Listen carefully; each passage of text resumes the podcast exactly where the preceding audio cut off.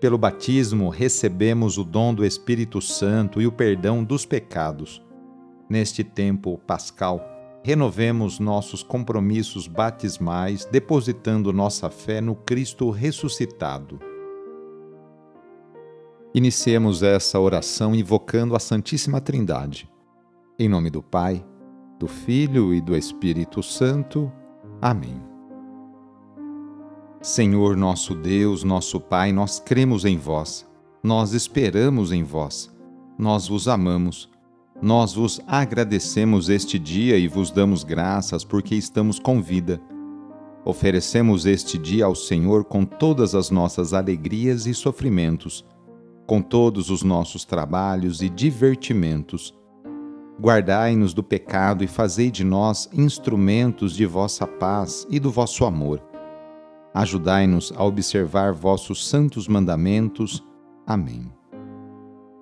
Terça-feira, dia 10 de janeiro, o trecho do evangelho de hoje é escrito por Marcos, capítulo 1, versículos de 21 a 28. Anúncio do evangelho de Jesus Cristo, segundo Marcos. Estando com seus discípulos em Cafarnaum, Jesus, num dia de sábado, entrou na sinagoga e começou a ensinar. Todos ficavam admirados com o seu ensinamento, pois ensinava como quem tem autoridade, não como os mestres da lei. Estava então na sinagoga um homem possuído por um espírito mau. Ele gritou: Que queres de nós, Jesus Nazareno?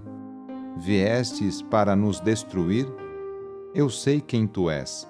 Tu és o Santo de Deus. Jesus o intimou Cala-te e sai dele. Então o espírito mau sacudiu o homem com violência, deu um grande grito e saiu. E todos ficaram muito espantados e perguntavam uns aos outros: O que é isso? Um ensinamento novo, dado com autoridade. Ele manda até nos espíritos maus e eles obedecem. E a fama de Jesus logo se espalhou por toda parte em toda a região da Galiléia. Palavra da Salvação. Os ensinamentos de Jesus tocam o íntimo dos seus ouvintes. Cheio de convicção, ele fala de sua comunhão com o Pai, fonte autorizada e inesgotável de sua pregação, e revela os projetos de Deus sobre o mundo as pessoas ficam encantadas com o ensinamento de Jesus, porque havia total coerência entre as suas palavras e a sua vida.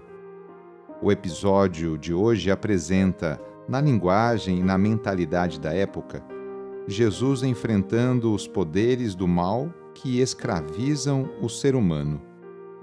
O espírito mal representa as pessoas que não aceitam a novidade de Jesus, isto é, liberdade e vida para todos. Elas preferem permanecer atreladas a uma instituição que oprime e explora os outros. Jesus, o Santo de Deus, expulsa o espírito imundo. Um ensinamento novo, dado com autoridade, se confirma com a prática concreta de libertação.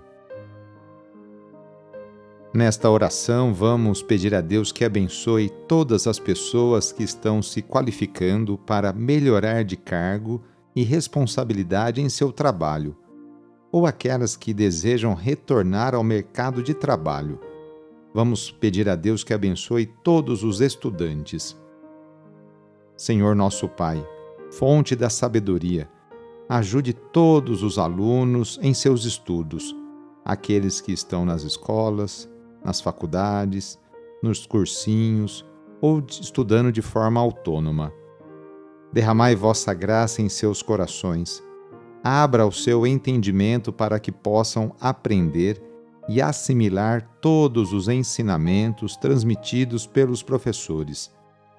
Afaste deles tudo o que é ruim e conserve neles o esforço na hora do estudo e a calma na hora da avaliação que tudo o que estudarem seja de proveito próprio e também de proveito àqueles que se encontrarem em suas vidas.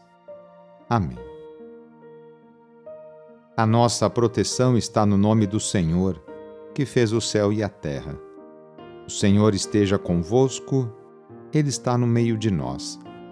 Pela intercessão de Santo Agostinho, desça sobre você, sobre a sua família, sobre o seu trabalho e intenções, a bênção do Deus Todo-Poderoso. Pai, Filho e Espírito Santo. Amém. Foi muito bom rezar com você hoje. Se esta oração está te ajudando, eu fico muito contente. Então envie o link da oração para seus contatos, familiares, amigos, conhecidos. Eu sou o padre Edmilson Moraes, salesiano de Dom Bosco, e moro atualmente no Colégio Salesiano Santa Terezinha, em São Paulo. Que Deus continue abençoando você e sua família. Abraço e até mais!